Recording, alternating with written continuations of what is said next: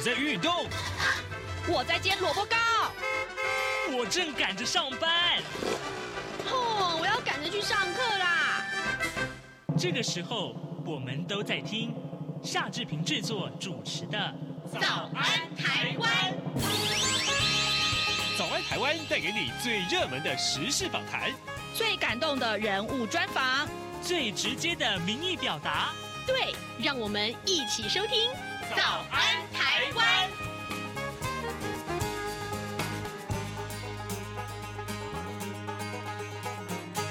早安，台湾！我是夏志平。今天是二零二三年的八月十八号，星期五。在今天早安现场这个单元里面，志平跟您探讨这个话题。呃，我们过去啊，鲜少的跟大家讨论登革热。其实呢，呃，这对于我们的健康来说是非常非常重要的一个疾病啊。那为什么会有登革热？大家都知道跟这个呃被这个病媒蚊的叮咬有关。但是为什么会有病媒蚊呢？嗯，待会儿呢，志平要为您连线访问的是国立台湾大学地理环境资源学系的温在宏教授。我们请温老师跟大家一块来解析这个话题。如果你对于呃登革热呃并不是十分了解，或者是存在许多疑虑的话呢，嗯，待会儿你一定要好好的听啊、温老师的解说。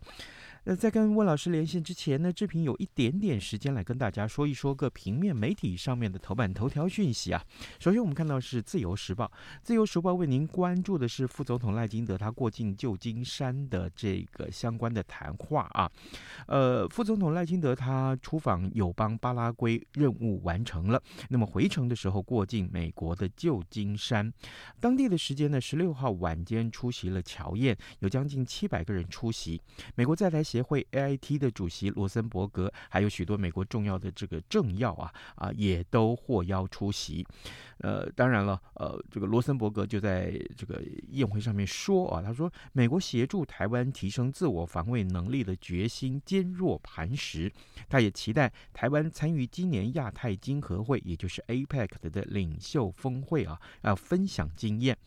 好，罗森伯格他说啊，就任 AIT 主席以来，他亲身经历了双方伙伴关系的扩大跟深化。台美二十一世纪贸易倡议首批协定呢，在今年六月就完成了签署，后续将会进行第二阶段的谈判。台美在高科技领域合作日益增强，但是呢，呃呃，而且是这个双向的这个增强啊。那么，美国许多的科技公司扩大对台湾研发投资，就是一个实例。好，这就是今天《自由时报》为您关注的头版头条讯息。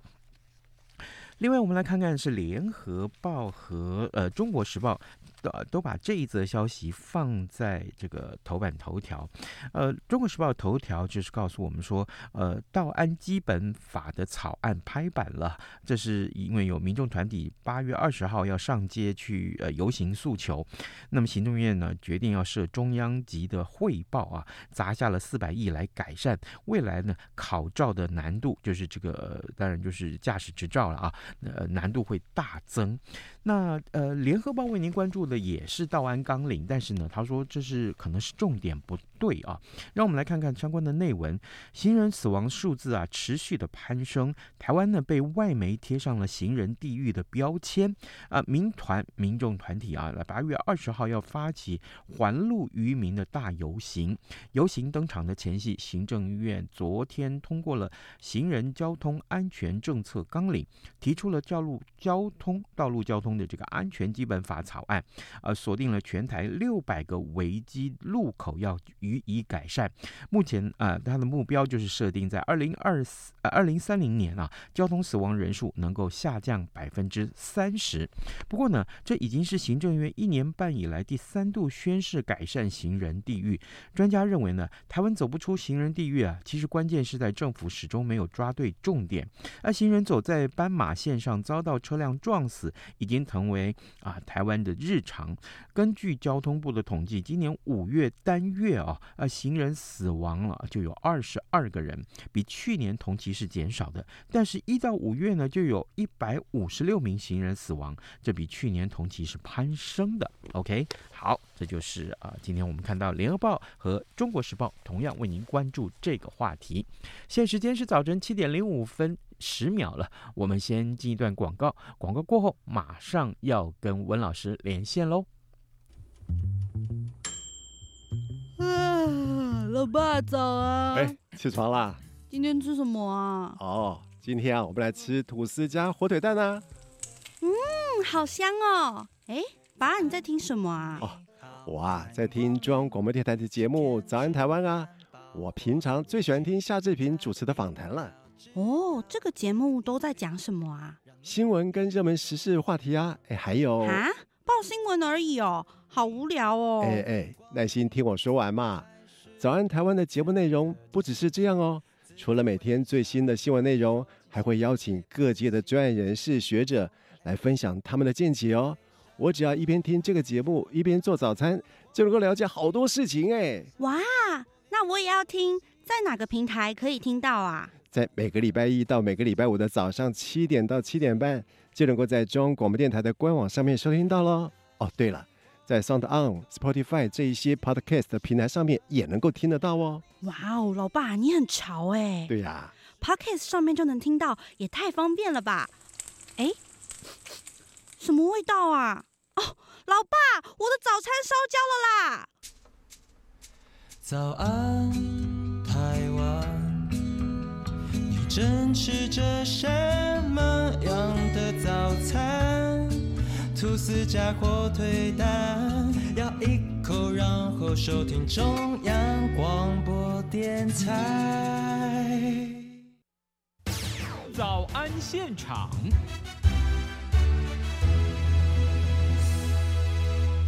这里是中央广播电台台湾之音，您所收听的节目是《早安台湾》，我是夏志平。此刻时间早晨七点零七分十秒了啊，呃，各位听众啊，最近这一段时间以来，有关于登革热疫情的持续升高，是大家相当关注的。呃这个话题，呃，根据前天的媒体报道啊，本土的登革热呢已经突破了一千五百例。当然，呃，这个单周的增加率啊是增加的数字是四百六十九例的这个确诊病例。呃，根据刚刚我们上网来查一下，其实呃还是在持续当中。呃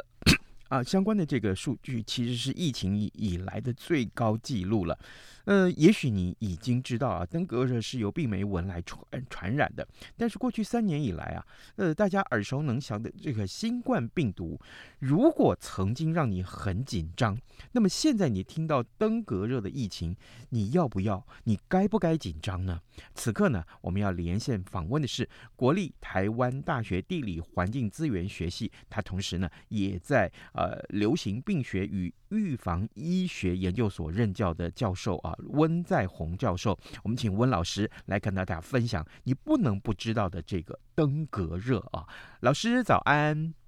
哎，早安，各位听众大家好，谢谢老师早上一早接受我们的访问啊。老师，我想请教你啊，根据最近这个呃公布的这个确诊的病例数来看，台湾此刻是不是正在登革热疫情的一个高峰期，呃，高数字的这个感染个案出现，那么怎么样去判断这个高峰接下来是要往上走还是往下降呢？是，呃，关于登革热的这个流行趋势哈，我们就呃经常会参考过去往年的流行趋势来做判断。嗯，好，那以往登革热在台湾的流行状况呢，我们都有一个呃不成文的这个趋势，大概在每年。好，每年大概四到五年都会有一次大流行啊，这是过去过去往年我们可能都会看到的一个一个在食物上看到的一个趋势。但在二零一四年、二零一五年，曾经台湾有非常呃过去六十年来非常大严重的一个登革热疫情，在二零一四、二零一五年之后，哦，其实台湾就没有再出现这种大规模疫情的这个，哎，这个这个这个现象趋势哈，一直到今年。那往年的这个趋势呢，我们可以看到，都是从大概七八月就开始有一些零星个案的群聚，然后一直到八月中旬之后，疫情会快速上升。好，所以如果假设我们把把这个过去的往年趋势放到今年来看，其实我们可以看到，呃，过去往年都是从九月开始，在大大爆发年的时候，其实都是从九月开始真真正进入所谓的流行季。然后到十月、十一月，疫情疫情都会一直往上走，然后到呃十十一月、十二月之后，疫情才慢慢的往下。往年的流行的趋势大概是这样，所以从往年流行趋势来判断今年的过程，然后以及从过去几个月来的这个这个疫情的走向，其实我们可以看到，目前疫情仍然持续在增温当中。那预期大概在九月，我们这个开学之后，这个学校开学之后，有来自于比如说来自于中学、来自于大学的各各各更多的这个学生的在在学校里面的接触，那透过病媒文的这个这个。传播很可能在九月、十月，可能预期哈，如果假设没有经过妥妥当的这个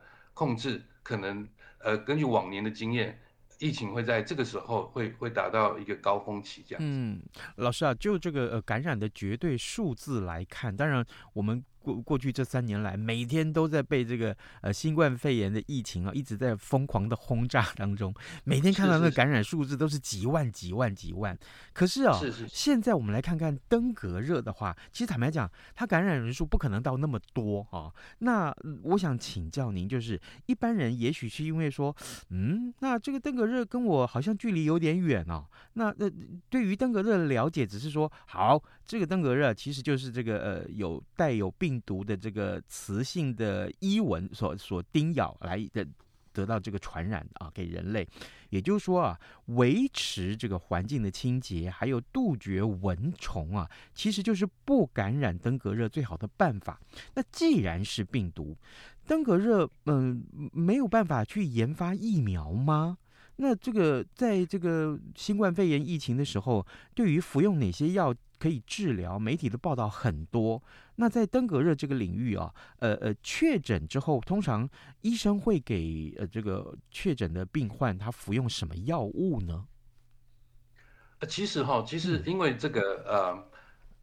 我们说传对抗传染病的传播，其实呃，如果有疫苗的研发，像这像我们过去三年来的这个新冠疫情，或者是每年的这个呃流流行性感冒，嗯，啊，当如果我们有合适的疫苗。那基本上对传染病的阻断传播是一个最有效的一个方式。嗯，好，但是呢，以登革热的这个这个病毒来来看哈，因为登革热基本上它有四种病毒型别。嗯，那那比较严重的是呢，如果假设今天每一种病毒型别之间呃交互感染，比如说你得过第一型，然后你又得过第二型，好，那这这种这种病毒的交互感染可能会加重这个登革热的这个症状。好，包括出血啊等等，会有非常严重的这个临床症状的这个发生。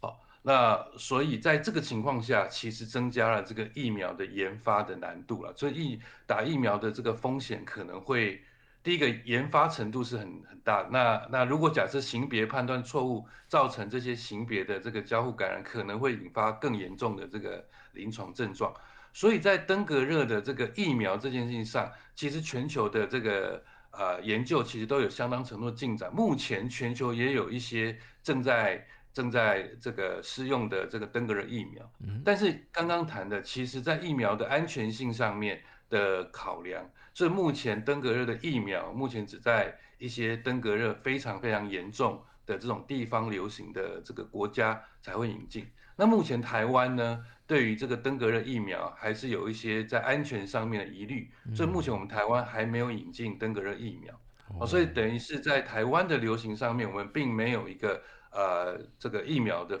可以透过疫苗的施打来去做做这个这个处置。那所以我们罹患登革热大部分基本上就是透过支持性疗法，哦，就在临床症状上面去做一些控制，那让体内慢慢。开开始产生这个这个免疫力，好来来来避免这个这个登革热的这个状症状临床症状持续的这个严重。大概目前的状况大概是这个样子。好，这个当然很重要的一点就是，呃，台湾目前如果就老师刚刚所讲，这个在目前的疫苗是用在大流行的地区，那我可不可以反推回来，就是说台湾其实目前还没有还不足以称之上跟那些这个大流行的这个呃登革热的地区来相比，台湾的疫情的数量其实可能还不是那么多，就对了。我可以这么推论吗？一方面，一方面台湾的、嗯、台湾的这个疫情。相对于世界的这种地方性流行，基本上还还没有这么严重，所以地方性流行是是这个病原体已经进驻到这个地方，我们把它称之为叫地方性流行。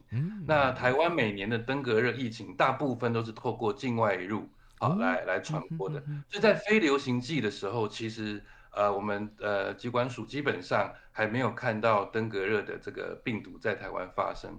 好，那所以我们目前对于台湾登革热疫情的理解啊，大概是每年都是透过这个境外移入的驱动哈，来造成这个本土的疫情。然后再加上呢，其实登革热典型的死亡率哦，其实都低于百分之一。好，所以等于是经过合适的、适当的治疗，好，这个登革热死亡率其实都相当的低的。好，但如果假设有一些危险因子，好，比如说一些慢性病，像高龄、糖尿病等等，好，那可能会增加这个死亡率。那我们刚刚讲的，如果假设今天是经过不同型别的感染，哦，你先感染第一型，再感染第二型，其实会增加登革热的重症的风险，哦，包括出血，哦，包括休克等等的症状。那如果假设没有适当的治疗，这个死亡率可能会到达二十到五十，哦，这死亡率就会提高得非常的高。所以如果假设是一个一般的轻症的登革热，基基本上它的死亡率都都是相当的低的，哦，所以在这个情况下，呃，贸然去使用这种疫苗，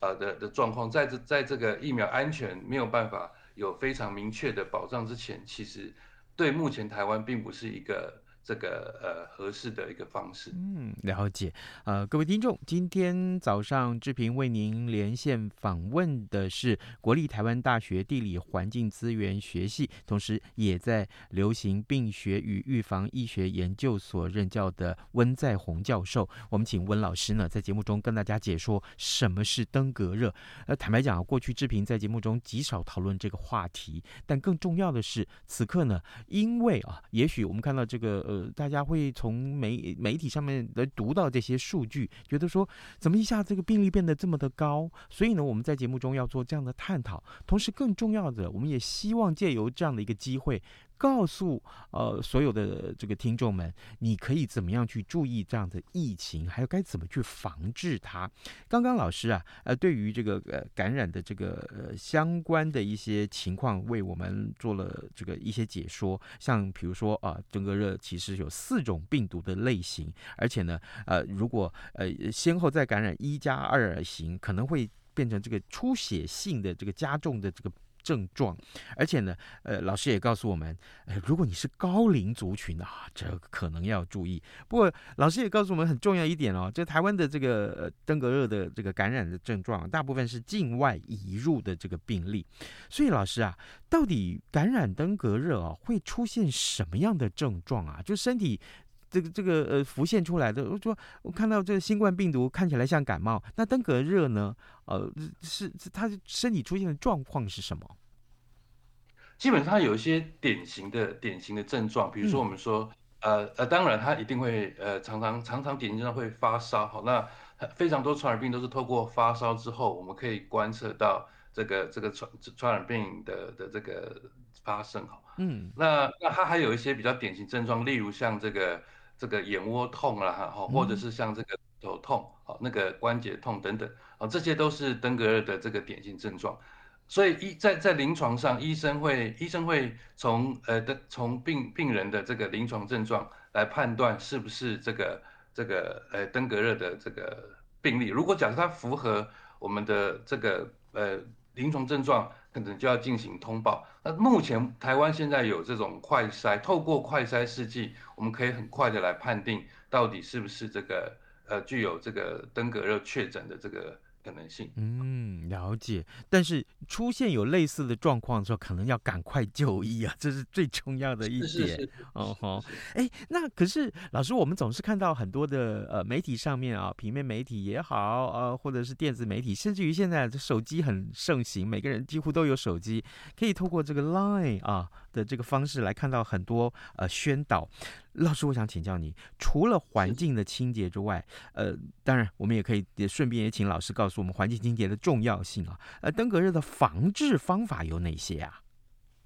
事实上头哈，就刚刚谈的，其实在台在在在治疗上面，嗯，我们没有疫苗，在台湾我们没有疫苗，对。同时呢，我们也没有抗病毒药。刚刚主持人提到，其实我们也没有登革热的抗病毒药物。嗯，哦，在这个情况下。我们要对于这个登革热的这个流行去做进行阻断，哦，去避免罹患登革热的疾病，好，那我们唯一的方式就是避免跟蚊子有任何的接触。如果讲呃主要的登革热的流行病媒蚊是在南部地方，根据文献来看，南部地方主要都是埃及斑蚊。好，那所以当然各位听到的这个呃流行大部分都是在在南部，但是呢，在全国基本上都都也有另外一种登革热主要传播的病媒蚊，甚至叫做白线斑蚊。嗯，所以整体等等于是说，现在在全台湾。都有都有都有风险，会造成这个登革热的这个本土疫情的群聚跟扩散。我们刚刚讲，其实是从境外引入病原体，但是台湾因为存在着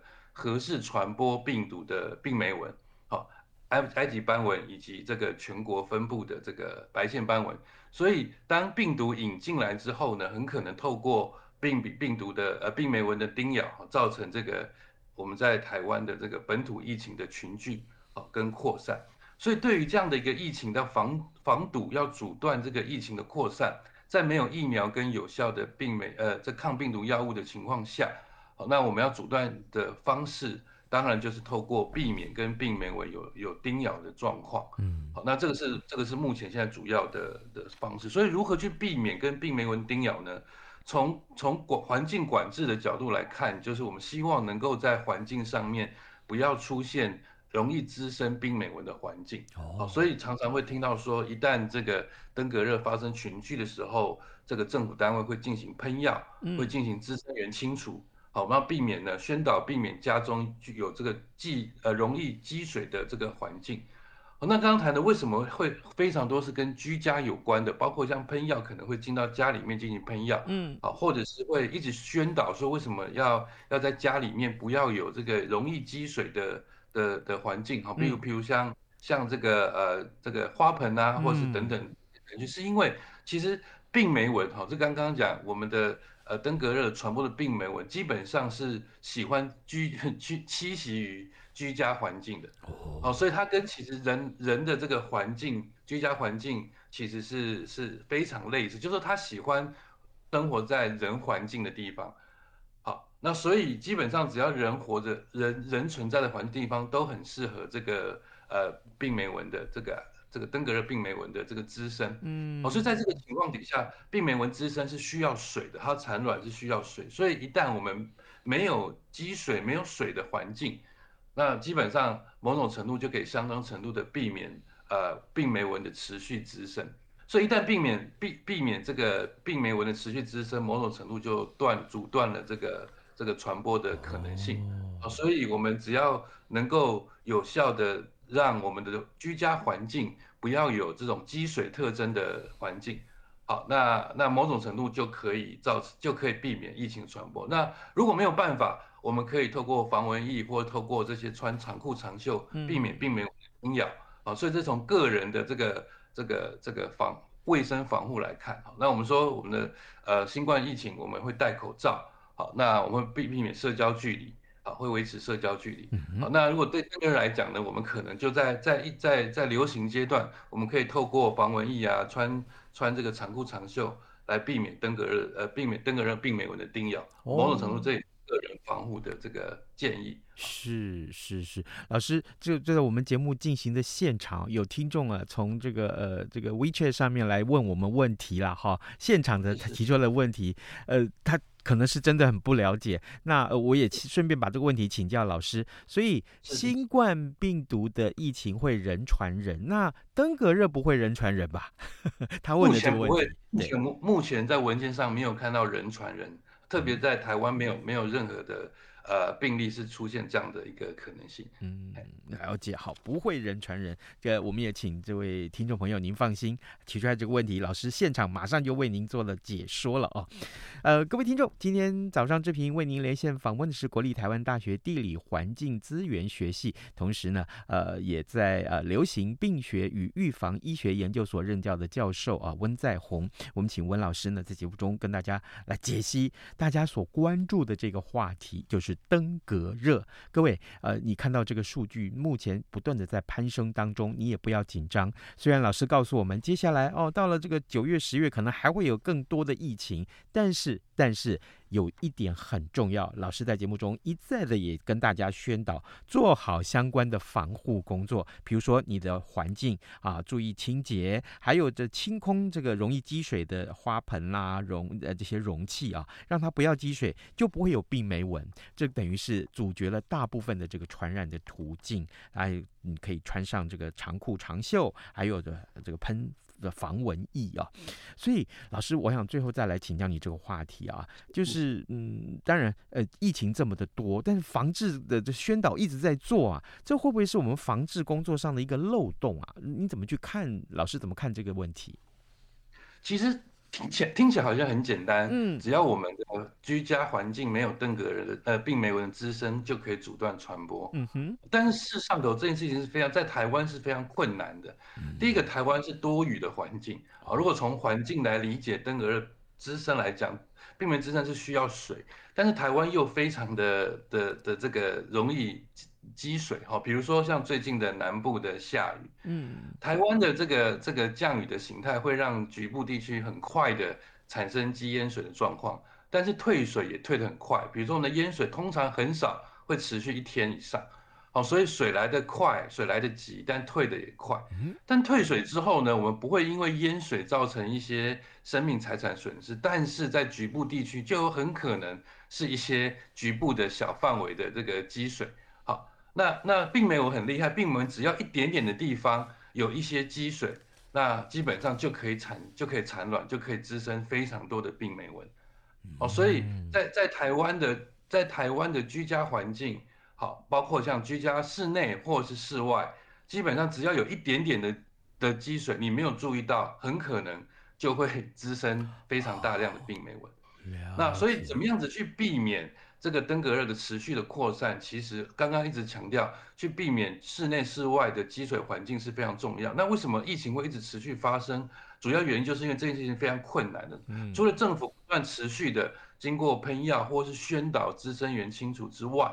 好，那那那民众这边其实我们如何自主的去避免这个滋生的环境？但但我们有时候其实是真的。我们会有太多环境里面有太多是我们忽略的，嗯，啊，我们可能已经很注意了，但是我们忽略，比如说像很多的屋檐，屋檐的细缝里面下完雨之后，屋檐的细缝里面就会积水，啊，有时候我们作为病媒蚊滋生调查发现说，都清完了，我们室内室外为什么还是一直都有病媒蚊？嗯，是因为它都会隐藏在我们看不到或是没有注意到的这些地方。刚刚讲的这个这个屋檐的这个方式。哦，那南部有很多的这种建筑物的形态，也很适合这些我们忽略的这些积水环境。比如说，像很多的商家前面都会有遮阳，遮阳雨，